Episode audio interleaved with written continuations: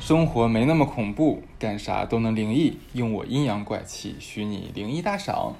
大家好，欢迎收听第二期的这个真实灵异大赏节目，我是哈刺。那本期的话，我们请来的还是勇敢的绿鲤鱼同学，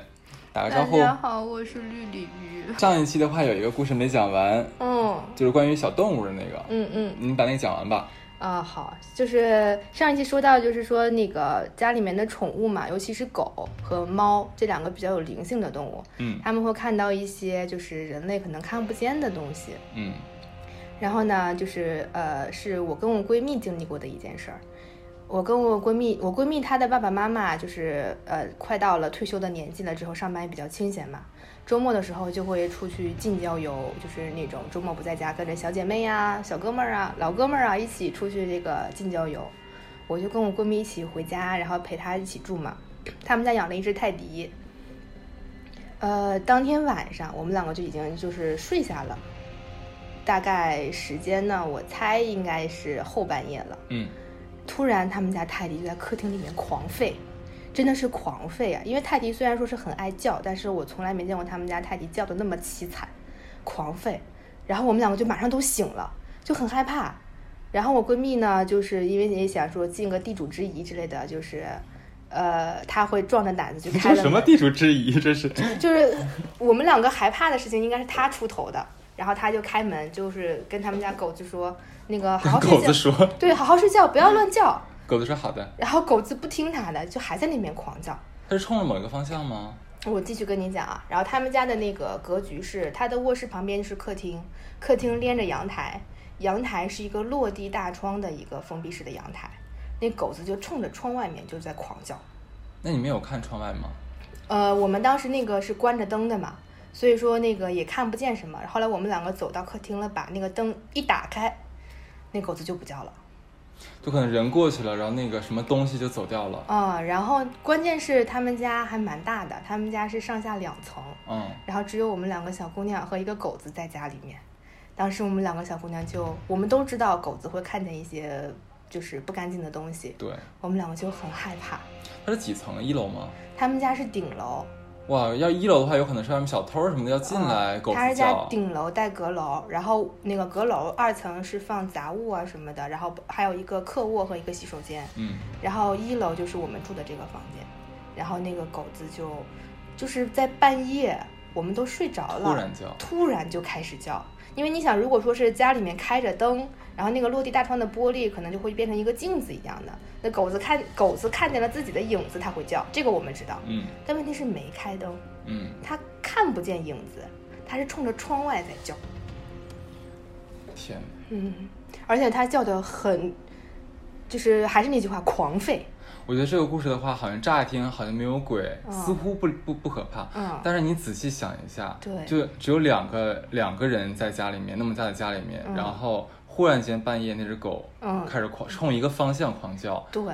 然后你们开了灯之后发现那狗就不叫了，开了灯之后，那狗是不叫了，然后就往我们两个这边跑，跑跑了几步了之后又折回去，然后往窗外看了一眼，然后再回来。它是不是带你们想让你们过去看啊？我们谁敢过去啊？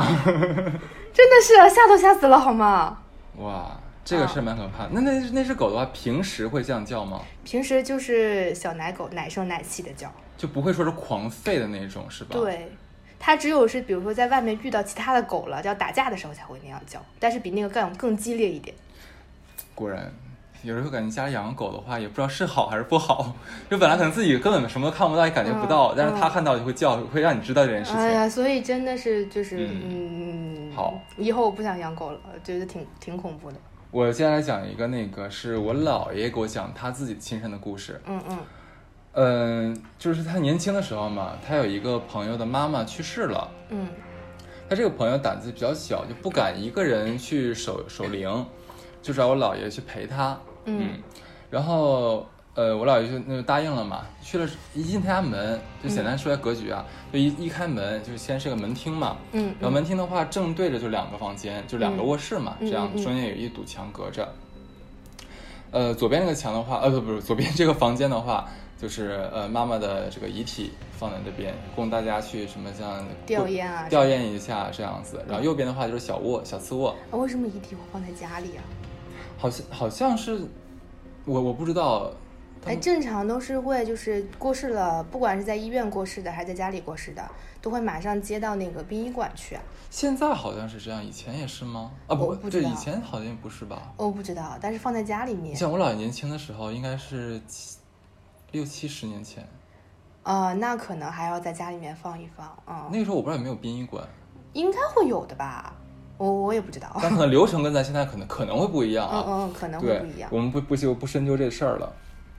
然后晚上嘛，就是那个呃，客人都走掉了，然后很奇怪的是，就是嗯他们家大人嗯嗯也也都走了，不知道干嘛去，可能应酬还还是宴请，我我不知道啊，这事儿我姥爷没跟我讲。嗯反正家里就剩俩俩小俩小伙子，嗯嗯他俩就住在次卧嘛。嗯 反正那个朋嗯，友自我，对，不敢睡，就啊就就就让我让我哥们儿，不是让我哥们儿去， 让我姥爷，让我姥爷去在在旁边陪他。嗯关键是，就是到半夜的时候，嗯就他俩听到两个房间中间那堵墙就发生哒哒哒哒哒哒的声音，就有人在敲墙，啊，就有人在敲墙，对。但是我姥爷胆子特别特别的特别大，嗯然后他这个哥们儿呢是真的小，就按理说的话，你想对面隔壁停的是自己的妈妈，嗯那能怎样呢？对啊就呀你至少怎么样的话，我觉得应该大概率是不会怎么害怕的，对不对？对，但这哥们儿就真的是很害怕，也不敢自己过去检查一下，嗯就说那让我姥爷去检查一 下。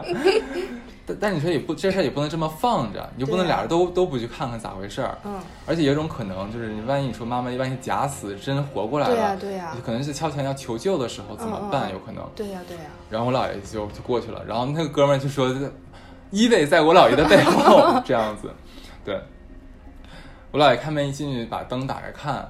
就整个尸体还正常还是躺着的，嗯就发现那个妈妈的脚嗯在抽搐，在当当当拿着脚尖儿点那个墙，啊，我懂了，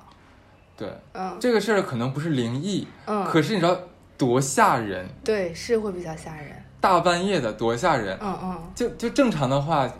咱谁发生，哪怕是再肌肉的猛男的话，我觉得也会害怕 的嗯。哎，我发现咱们的故事里面的男主角都是又愣又怂的那一种。啊。对，是。然后那个 最关键是我姥爷挺有意思的，就他俩也不知道该怎么解决。嗯那时候也没个手机，更没微信啥的，嗯然后也联系不到自己老爸老妈，就就是那个嗯他他朋友的老爸老妈，嗯嗯，他也不知道该怎么解决，嗯就想说嗯，那就这样 吧，然后等就等到天亮吧。就就等他敲完了累了就就停了吧。哦但是我就想，他怎么知道累呀、 对吧？嗯然后他俩就回到自己的次次卧里面，就俩人接着睡觉。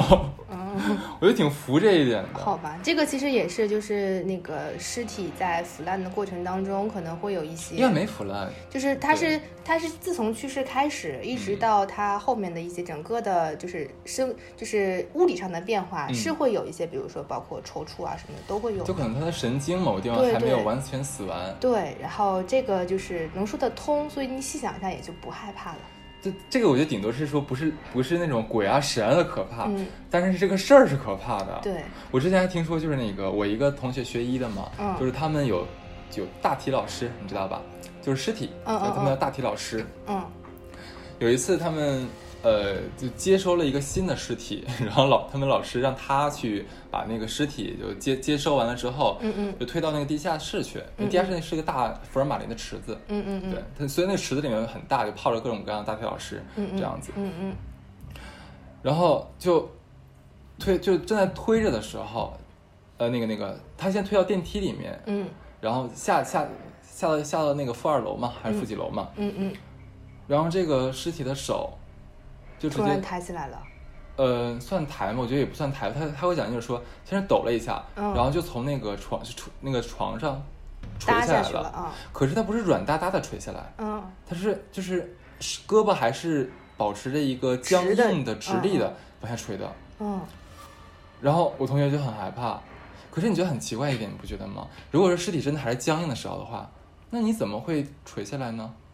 那如果尸体是软的话，那你个手怎么会是会是僵硬的呢？嗯就这个解释不清楚。嗯他就那个，那也没办法，就是自己自自个儿一个人嘛，就推赶紧推推进去之后，处理完了那个那个大大体老师回来就立刻找他的教授、嗯去说这事儿，嗯他教授特淡定，嗯就说：“哎呀，你这个学医学五年的话，这种事情见怪不怪的，没有什么好害怕的事情。嗯。”我觉得学医的人真的好厉害啊！哦，你说这个，我想起来一个故事，嗯就是我之前跟你说过的，我那个护士朋友的故事。哦，对，你也可以讲一下这个。啊、我有一个朋朋友是一个护士，她是台湾人，她是在台湾的一家民民营医院的一个他护是士。台南的那个那个是吧？哦，对，台南的那个、嗯那个朋友，她是一家民营医院的一个护士，但是他们医院呢也会有一些就是包括遗体捐献的这样的业务，他们也会做。然后呢，她这个因为护士是要值夜班，大家都知道的。然后她有一次是跟另外的一个同事，两个小护士在护士站值夜班的时候，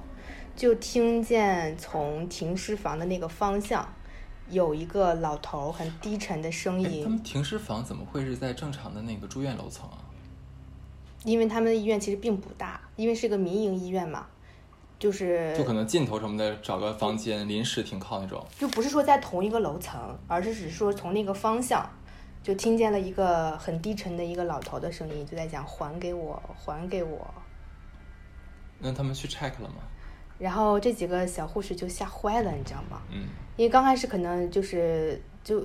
因为毕竟虽然当护士总值夜班的这种事情不是经常碰见，他们真的是吓死了，而且而且特别巧的是那天呢刚刚来了一个一个就是是刚刚做被做完遗体捐献的一个老爷爷的尸体，那他们怎么确定不是那边就那一个方向的哪个病房的病人？哎，这就是点，他们去检查过了，他们去检查过病房了，但是还是会有这个声音说还给我，还给我，啊、然后他们就很害怕，后来就跟护士长说这件事儿了，因为护士长会去巡房嘛，嗯护士长回来之后，他们就跟护士长去说了这件事情，然后护士长就冲着那个声音来的方向，就说了一句话，说呃你的东西帮说的是东西，就没说是什么器官啊什么，就只是说你的东西帮助了很多人，让他们继续活下去。嗯，我替他们谢谢你，你是做了很大的善事，我替他们谢谢你。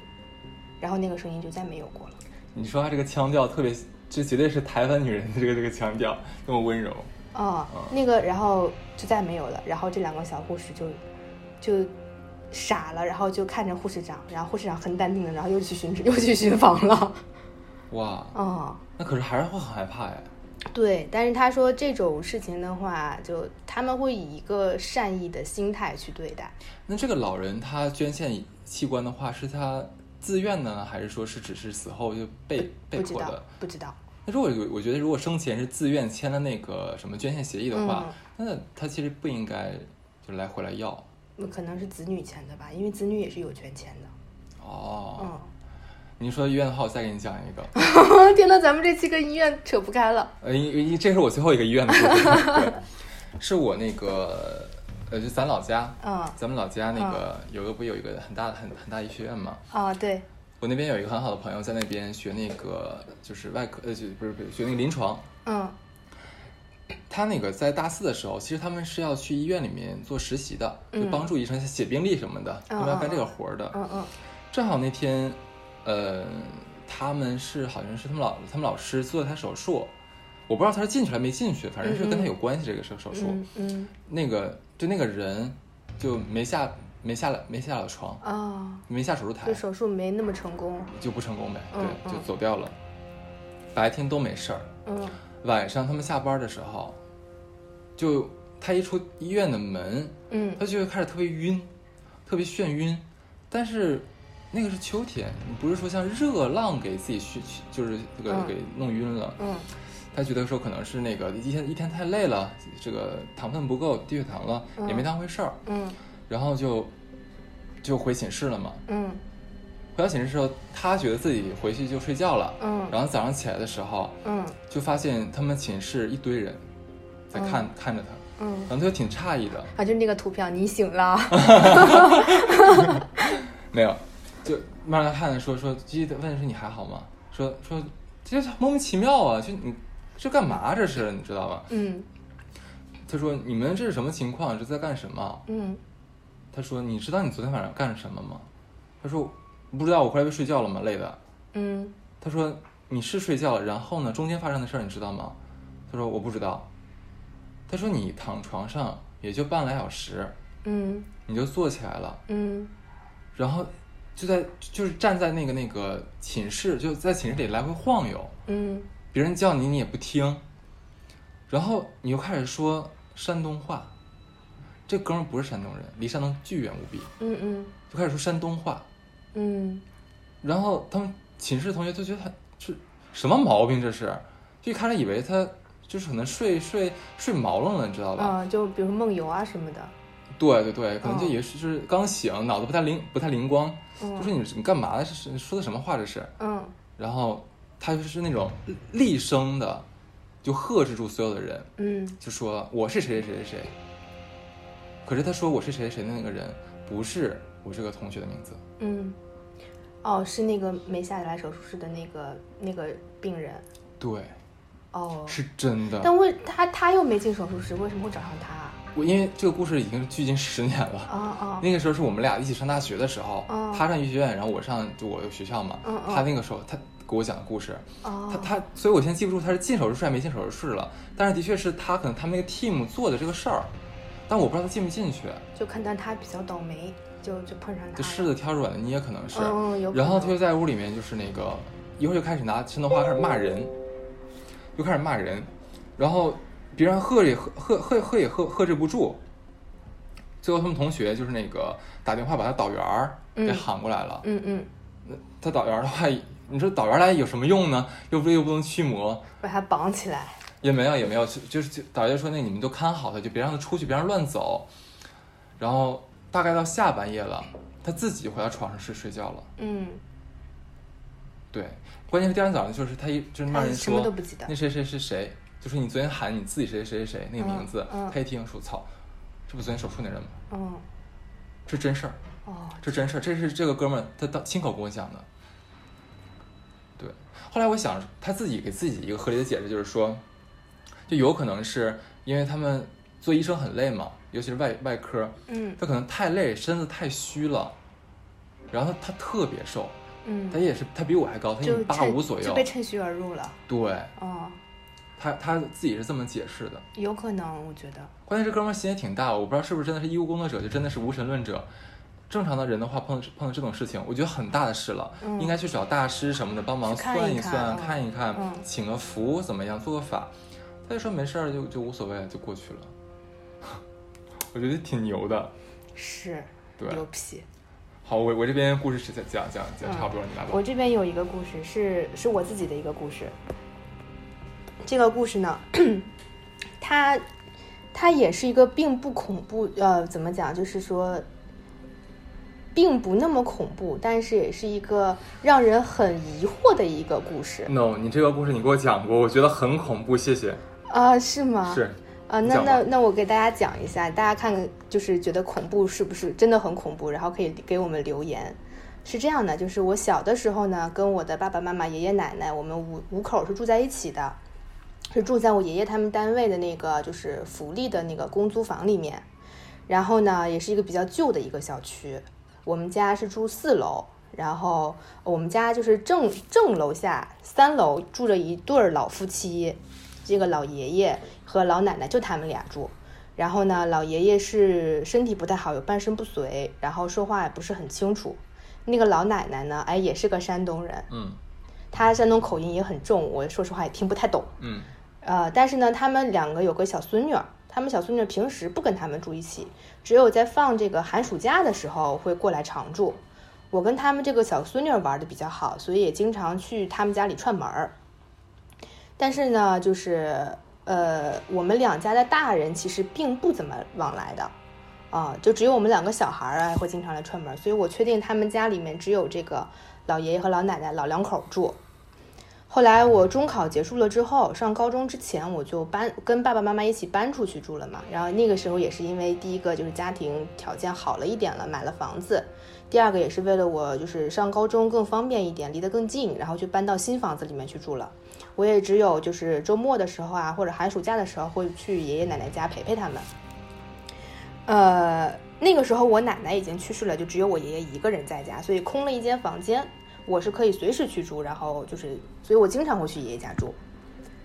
呃，我上高中的某一年，就是周末的时候去爷爷家，我就发现这个三楼的这一个老两口家的门口，呃，贴了纸钱，就是挂了那种成束的那种纸钱。东北好像有，但南方没有。啊、是吧？对就是我们讲一下，我们老家那边传统是，就是家里面如果有人去世了，是要在门口，就是也也不知道是怎么讲，因为我这个讲究我记不住了，是男方去世了是挂什么样的纸钱，女方去世了是挂什么样的纸钱。黄色那个是吧？呃，对，然后不同的年纪要挂不同的打那个叠数的纸钱，但是说实话，这个东西我记不太住，但是我确定的是挂了纸钱，肯定是这家有人过世了，而且就是办这个白事的时候，这个家里面大门是不关的，这样的话，街坊四邻啊、亲戚朋友啊会过来帮忙啊、吊唁啊什么的会比较方便。我去的时候，他们家那个门已经关上了，证明他们家这个白事已经结束了。我想，哦，那可能是我这两周没来，他们家这个事情已经结束了，那我就不去打扰人家了，嗯因为人家那个心情可能也不太好。然后我就直接上了，我就回了我爷爷家，我就再没想这个事儿。过了一段时间之后呢，我又来的时候，我就在楼梯间里面看见了这家的这个老奶奶，呃，买菜刚回来，从楼梯就是在楼梯间里面碰到的。我想说，啊，那就是这家的老爷爷去世了。但是也是过了一段时间了，我觉得也没有必要提人家的伤心事啊，说什么哎节哀啊之类的，我就就就没再说，我就只是跟他简单的打了个招呼，寒暄了一下，然后就就分开了。中间呢，其实呃也就没有什么其他事情发生，已经过了很多年。后来我上大学的时候，已经过了好多年，我也是在我家那个本地上的大学。有一年暑假，我回家在我爷爷家里面住，然后呢，当天我是下午约了我同学一起去逛街，我就出门了。那个时候是下午两点钟左右，就两三点钟的时候，我就从那个 我爷爷家里面出来。正当我从四楼往三楼走的时候，我就看见那一家的老爷爷从三楼往四楼上。等一下，你刚才讲说他家就是老头老太太，对然后办完就是等于说办完葬礼之后，你见了老太太，对，然后这次我见到了老头儿，你知道我当时是什么心情吗？我当时已经没有办法形容我在想什么，就是脑子是空白的，我的表情啊什么的肯定也是没有什么管理表情了，我也不知道我自己当时的那个面部表情是不是很扭曲啊什么的。他家是不是走的是别人呢？但你想啊，这个家里面只有老两口住，如果走的是其他的亲戚的话，纸钱儿不会放在他们家门口，对，对吧？嗯所以当时我就就完全，我想喊，但是喉咙里面根本发不出来声音，嗯脑子是一片空白的，嗯也不知道该怎么办。然后因为那个老爷爷他是有半身不遂的嘛，我看见他的时候，他是在抓着楼梯的扶手，一点一点往往楼梯上面蹭，就是上楼梯会比较慢。然后呢，我就在他的另外一边，因为他看见我了，我看见他了，啊，他跟你对视了，对视了，然后就只是一个苍老的老头儿，他的脸是煞白或者青的吗？也没有，我觉得。然后就是他看见我，看见他，但是我害怕，我喉咙里面发不出来声音，我也没跟他打招呼。然后他看见我，他也没说话，我就从墙边上就慢慢慢慢蹭过去蹭了过去，然后一路狂奔下楼，一路狂奔出小区，一路连着马路再狂奔出了一个街区，跑不动了我才停下来。然后当时就是心脏蹦蹦蹦跳，身上全都是汗，浑身都是鸡皮疙瘩，然后一直在耳鸣。所以他们家走的是谁？对，所以他们家走的是谁？我靠，这个事儿好可怕！而且我后来回忆了一下，就是自从他们家就是这个办完这个白事之后，他们家这个老爷爷老奶奶，我都只也仅有分别见过一次，但都是办完这个事儿，就是之完事儿之后，而都是在楼梯间里。我靠，这挺那他们哎，会家不会是小女孩的父母啊？就不都说了嘛，不住在一起了，怎么可能挂在他们家门口？哦，如果是小女孩儿，就是他们的那个呃儿子和儿媳妇，比如说可能意外或者生病去世了，办白事，那应该是挂在人家住的那个房子的门口，而不是对挂在对他们对家门口。对，所以现在这个事情，然后我也没跟我家里面人说过，我也怕吓着他们，啊竟，然还住着，你知道？对，毕竟还在住着。然后直到后来我爷爷已经去世了，然后我就再没回过那个老房子，然后我也没再问问邻居他们家到底是谁去世了。这个事情一直到现在这个样子。这，所以我就说这个故事挺可怕的。所以走的那个到底是谁，根本都不知道。而且就是最恐怖的那一个就是我觉得我见到那个老奶奶，其实也不是什么可怕的事情。可怕的是当时我见到那个老爷爷的时候，已经很好多年了。我我在自己印象里面根深蒂固，这个人已经去世了。嗯结果楼梯间一转过来，我就看见他，嗯，然后他抬头看着我，我低头看着他。哎呀，天哪！就是真的是活见鬼了的感觉。好，我再讲下一个啊。 这个是我一个同事给我讲的，他舅妈发生的故事，就是舅妈，对我、哦我同事的舅妈，哦，同事的舅妈，对对对，嗯，这个故事是发生在出差的时候的一个酒店里面。你不觉得酒店也经常会出事儿吗？没错。好啊，酒店也有很多住住房间的讲究嘛。什么要进去要先敲敲门，嗯然后如果说那个门敲完门，就是你拿你的卡或者钥匙打不开门的话，就不要硬打，对，有可能里面的人不里面的东西不想让你进去。对你说什么下楼换一张卡或换个房，嗯，然后进门的话要先冲冲马桶，冲哦，到这脏个东西。这个我还真不知道。有有这有这个讲究，哦有这个讲究。进门之后的话，要先冲马桶，就把脏东西冲掉。我接着讲故事啊，嗯就是他们舅妈有一次是去辽宁的一个县城出差，嗯呃，因为是一个人住酒店嘛，所以晚上她睡觉的时候就把这个电视就打开了，嗯嗯就嗯调成那个咱们东咱们那个上海这边东方卫视，嗯在看。她嗯其实也不是为了看节目，她就是想有个声儿嗯，陪着她而已。对我懂的。嗯对，女孩子嘛，嗯嗯，她然后就睡觉了嘛，睡到半夜的时候她起夜，嗯嗯起夜上完厕所之后回来的时候，她就听哎，怎么电视说的是东北话？嗯他觉得说，哎，难道咱们上海新闻可能是不是放了东北的新闻之类的这样的事情？嗯嗯嗯他再一看那个电视，台标是辽宁卫视，他嗯，觉得是，他当然他第一晚会以为说，哎，是不是自己睡觉的时候不小心压着遥控器了，就自己不小心碰到了，嗯就调过去了，嗯也没当回事儿，嗯然后就接着睡。然后第二天呢，还是他晚上睡觉之前又把这个电视调成东方卫视了，他半夜又起夜，可这时候再一看，还是辽宁卫视。嗯但是他这次睡觉的时候，他清楚的记得，他的那个遥控器是放在了床头柜上的。嗯，他他再怎么翻腾打滚，也不可能。压到啊而。且怎么能那么巧就压到了辽宁卫视？因为辽宁卫视的就那个频道数，跟你这个东东方方卫卫视视对不是挨着的，不是你对摁一下就完事儿的。对，那这个台是怎么回事儿？哦，你这个呃，这个同学的舅妈是去辽宁出差是吧？对，哦，那这个这个朋友他是比较恋旧，不是比较恋故土的，看电视都要看自己家的频道。啊对啊，有可能想想知道咱自己城市发生什么事儿嘛，所以看嗯的是上海这边的电视台。啊，他舅妈就也不知道怎么着，就当时就第二天晚上嘛，就看就发现这个这个情况之后，就自己对着空气说了一句说：“嗯你愿意看什么你就看什么，嗯，咱俩谁也不要打扰谁。嗯，就是这个阿飘，他喜欢看辽宁，他喜欢看自己家的家乡的”频道。本地阿飘可能对是，，然后他舅妈就颤颤巍巍的就接着睡觉了。嗯然后早上她起来的时候，我觉得真正怪事才发生，嗯她老就就是她还没醒，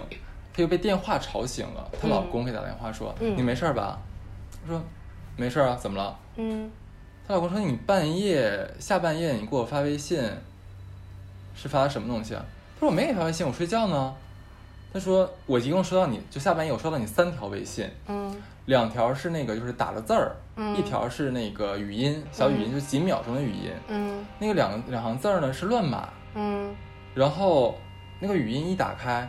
就什么都听不到，只有杂音。嗯我以为你我是早上才看到，我以为你出什么事儿了呢。然后她这个舅妈当时反应了一下，就怕吓着她老公嘛，就说啊，那可能我晚上睡觉不小心碰上手机了。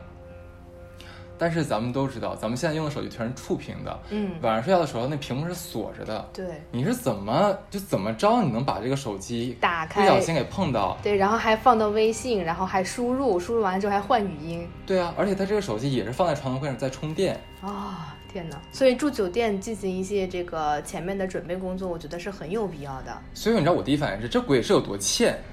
这鬼是有多欠？你说，人家看别的台，他非要调成自己喜欢看的台，嗯人家睡觉了，他不看电视了，完了拿着手机玩玩聊微信玩，还聊给聊人家老公。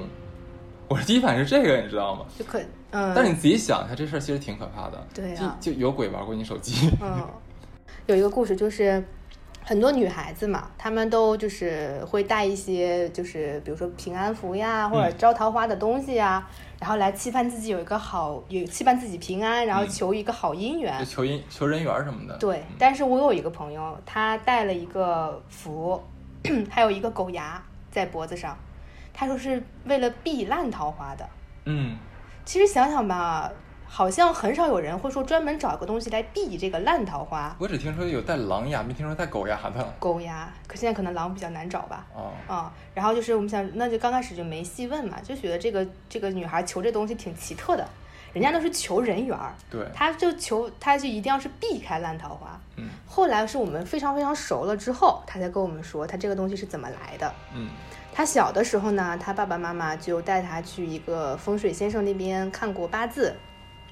然后呢，这个其他的倒没什么。然后这个先生就说，这个小姑娘啊，就是十六岁之后会容易招烂桃花。然后这爸爸妈妈就想，哦，那我一定要防着我的姑娘早恋呀，我的女儿早恋啊，然后不要让其他的什么小混混呀、不良青年欺负她呀，这种一定要好好，一定要好好看着，也没当成什么事情。后来一转眼过去了，这个小姑娘就是我这个朋友，她 就是上高中了，差不多十五六岁了。这个小姑娘就开始身体不好，就是呃小毛小病一直有，嗯，然后呢，晚上做梦经常会做做噩梦，然后还会梦魇。他就跟他爸妈说，就是做梦的时候会梦魇啊，做噩梦会怕呀。然后他爸妈以为就是说，因为上高中了嘛，毕竟可能学业压力大呀，精神紧张啊，嗯，就没当回事啊，还在安慰他说，哎，你不用心理压力那么大，就大学大学不是唯一一条出路嘛，你就算考不好啊什么的，咱们也有其他的办法，就还在安慰他、宽慰他，希望说让他把这个精神压力放掉。但是就是一直没有好转。后来呢，没过多久，就是他爸爸因为这个意外就去世了。哦，嗯，就是也比较比较，就是我们也挺觉得，哎呀，这小姑娘惋惜好，对，挺可怜的。然后这种比较关键的环节，就关键的时刻，然后爸爸又去世了。他爸爸去世了之后，所有的就是仪式都办完了，过了一，然后他就经常能梦见他爸爸，他妈妈也经常能梦见他爸爸，而且经常是两个人在同一天梦见他爸爸。那事儿就梦是一样的吗？呃，这个他倒没说，然后他就觉得说，他妈妈就觉得这个事情挺奇怪的，是不是爸爸有什么心愿没了啊什么的，就找了一个神婆来看。 神婆看完了之后就说，不是爸爸的问题，不是爸爸有什么心愿没了，是你们家姑娘有问题，你们家这个小姑娘，就是可能是因为八字的问题啊，或者说是体格体质的问题啊，经常会招惹到一些因意外去世的年轻男阿飘。还有这说法？哦，这这个就是之前那个先生说的烂桃烂花，哦，这个真的够烂。真的够烂了。然我后不是招的是渣男，是渣鬼。对是渣鬼也不能说也不能叫渣，只不过是人家喜欢这个就小姑娘就愿意跟着不他是，一个物种。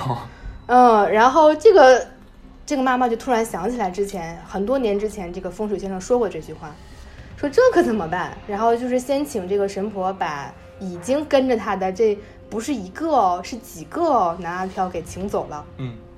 结果没过多长时间，又又有新人来了，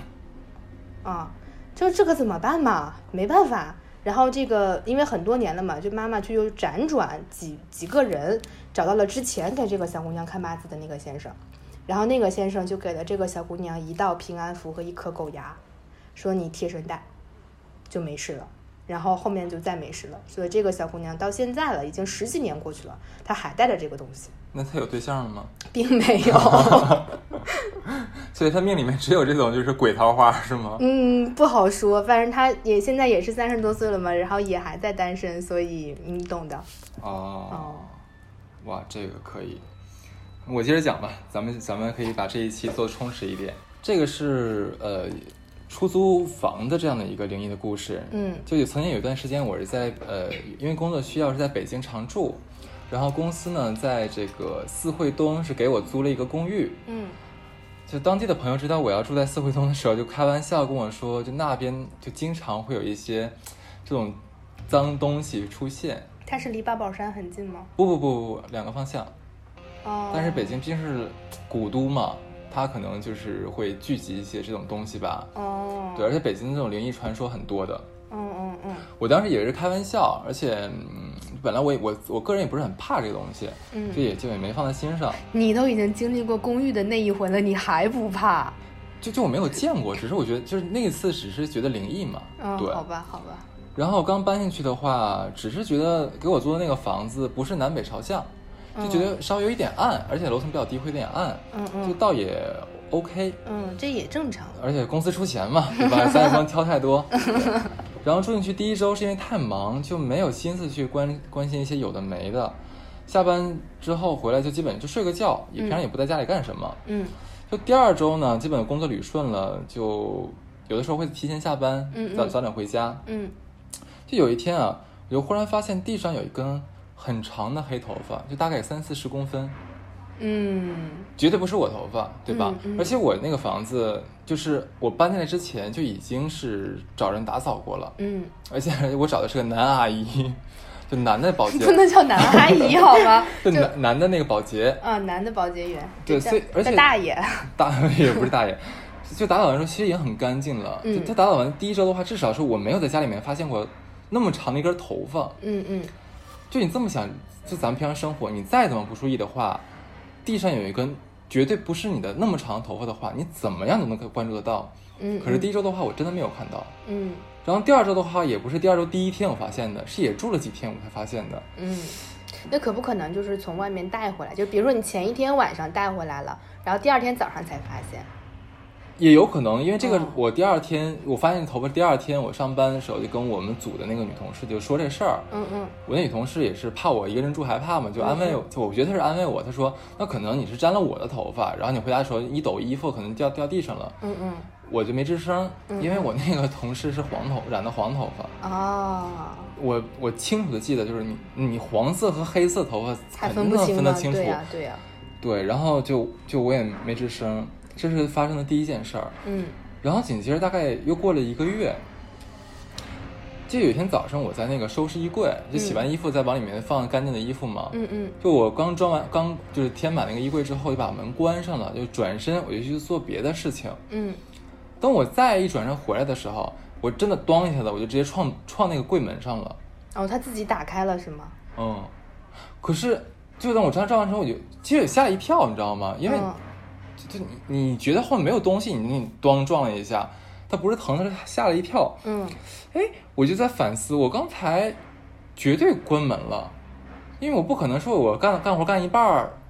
人儿走了，所以那个时候你没在断碳水是吧？没有没有没有 没有，哎，我就就就觉得特别奇怪，你知道吗？然后然后就就我就觉得住在那个屋子里面的话，就是这种莫名其妙的事情就会就会有点多，就像晚上的时候的话，我我住的那个房间，那个自来水管就淋浴的那个淋花洒，嗯，有的时候会就会滴水。它不是滴水，就忽然间哗，完了就会停了。哦，这个很吓人啊。但是我觉得这个其实你知道吗？这三个事情发生的话，我觉得最后一个反倒是我能接受的，有可能是管道老化什么的，自己没有那个闸没有关注，自己开了一下，没有，我觉得这个会比较吓人。会吗？嗯，我觉得反倒是门的那个，我觉得好，因为因为这个，说实话，我有我有过经历，因为我的那个房间的衣柜门不是很好用，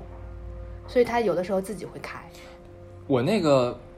是是那个就是自动回去的折页，哦所以说我既然已经关上的话，它不可能自己自嘎再打开，哦，那这个真的是很它奇可能得有一个力把它给拽开才可以。所以我就真的觉得这个这个事情就觉得很奇怪。那个房子是老房子吧？次新房吧，因为它也是带电梯的。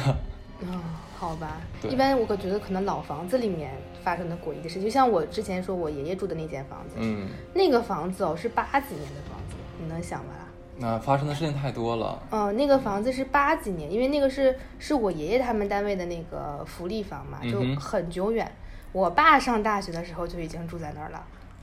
而且你知道吗？我觉得出租房、出租就是咱们租房子住，嗯就真的很很容易就是碰到一些事情，因为你不知道这个房子之前也没有过什么事儿。而嗯，且像现在很多一些无良的这个这个中介，嗯即使有的话，他也不告他诉不你。告诉你，对你咱们签那个合同全是制式合同，他那对条款都他们拟定的。对。对，还有买房子的时候也是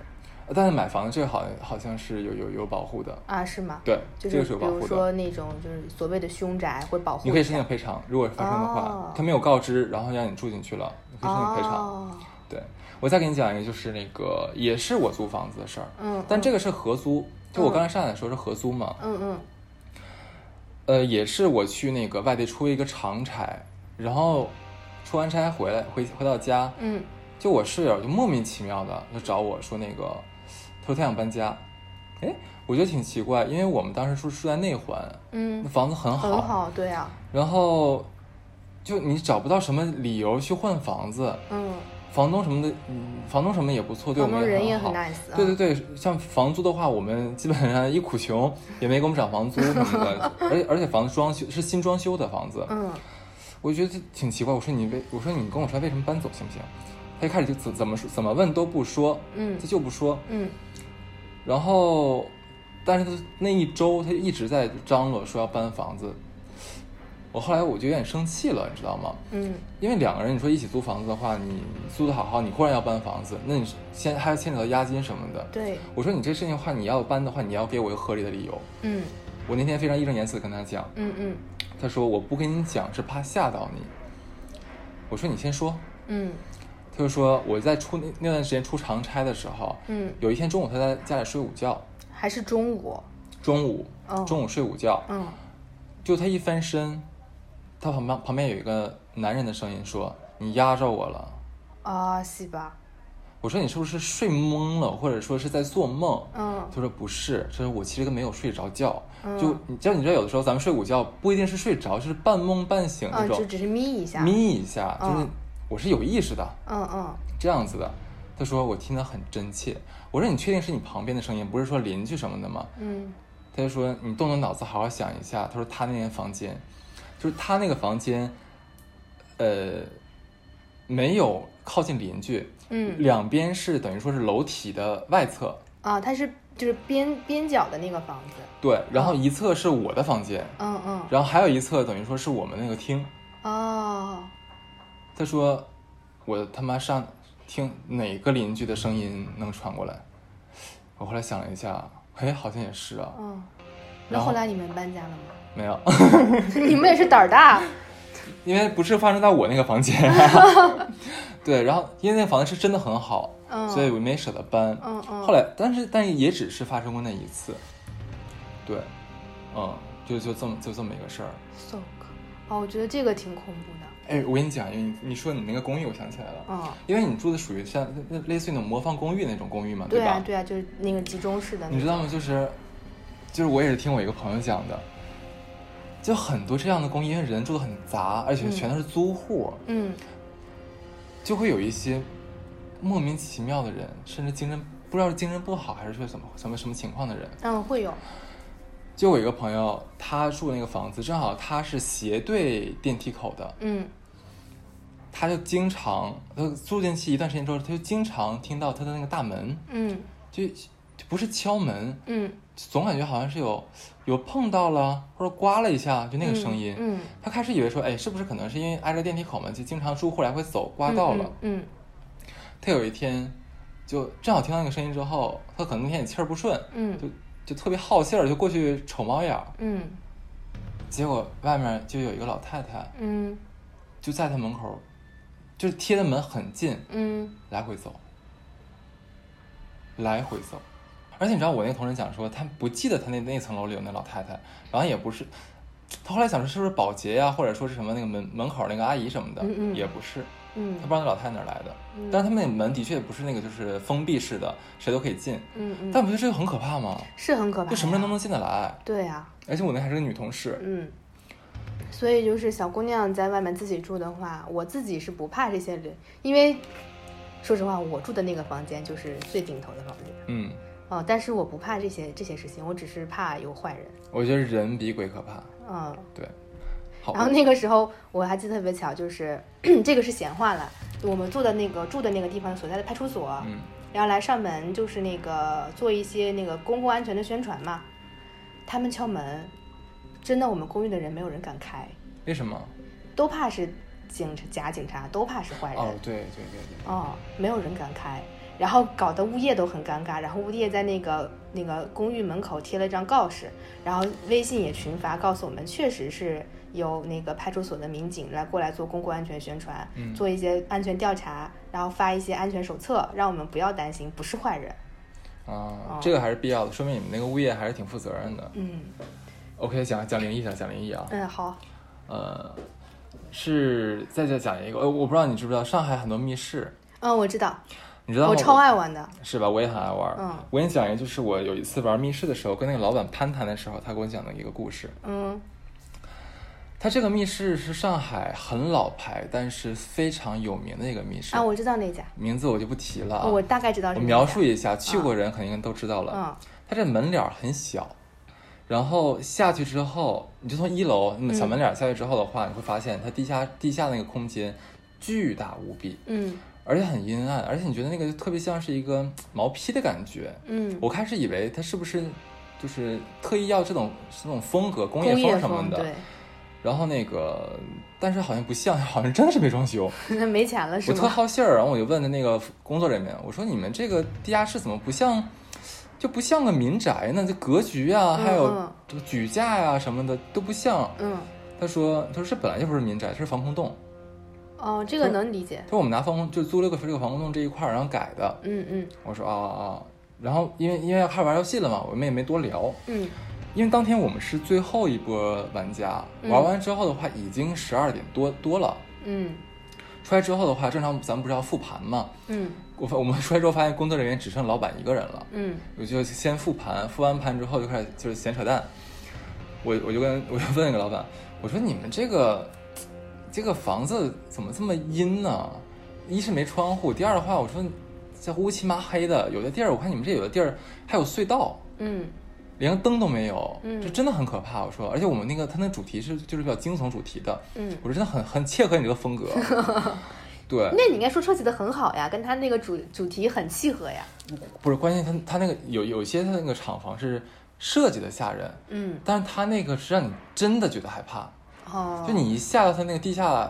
大，哪怕进大厅你都觉得有点害怕。嗯对，然后那个他老板说，嗯，都说你甭说你看这房子害怕了，嗯，我都在这里碰到好几次这事儿了都。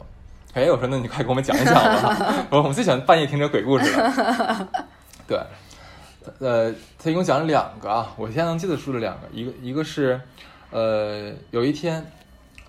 他们也是就是全部玩完了，那一嗯天已经准备呃那个歇业了，嗯只剩老板一个人了，就他要进去就复原所有的机关嘛，嗯，对吧？？对，他正在复原的时候，他就一打眼儿，他左边那个余光里面就看到一个人影儿，哎，走过去了。嗯，因为他也可能也没多想，可能以为可能哪工作人员又折回来了，怎么着的。嗯然后那个他说那个，哎，是那谁谁谁吗？你回来了？完也没有人答答应，嗯他又跟过去看了一眼，嗯他就发现有一个就是那个我我们那个游戏主题穿的是囚犯的衣服，嗯嗯，就看的是有一个人穿的是他们囚犯的衣服，就他们那个戏服，嗯就往那个他们隧道里面走。嗯他说：“哎呦我操，是不是哪个哪个玩家没出来，哦，然后现在乱走啊？嗯关键那个隧道那块就不是他他的地儿了，那通通向哪儿都不知道，你知道吗？他呃，通这哪样的地方可以租吗？我不知道，我不知道，我觉得这样很危险啊！你真的是我们出不知点什道么，事情怎么办？我们不知道。哦，然后那个，对，他也害怕，那万一你说那真哪个客户在他们这里走丢了，对啊摊事儿了，那不对啊就吗？呀，就赶紧就赶紧追回去那时候，他说哎哎哎，说咱们已经歇业了，你出来赶紧跟我出来。”嗯就跟着那个人往前走，但是里面已经黑了，你知道吧？嗯就就发现，嗯，啊，我有点不敢听了。就怎么发现那个办人就消失在里面了。他回来之后就立刻检查的那个监所有控，道具，不不检查监控，嗯嗯嗯，就监看看控是，是到底是哪一波的人没走出去，因为嗯他确定一他背影不是他的工作人员，嗯，二工作人员不会穿着那个就戏是服玩家的那个嗯衣服。嗯他一一顿看，当天所有的玩家都走了。那么他看到那个人是谁？这是一个故事。第二个故事，呃，就是我们玩那个主题嘛，嗯也是有一次，那个但那个不是最后一场啊，嗯就是两那两场之间的话，他也要回去重新复原所有的机关嘛，对吧？正好是他正在复原其中一个房间里的那些小机关的时候，里面有一个小火车，就那种上弦，你上完上满弦之后，你一松手，那个小火车吱吱吱就就往前走嘛，嗯对嗯吧？嗯，我知道，那个弦其实已经是在就是游戏过程中已经全部释放完了，已经没有动能了。嗯嗯，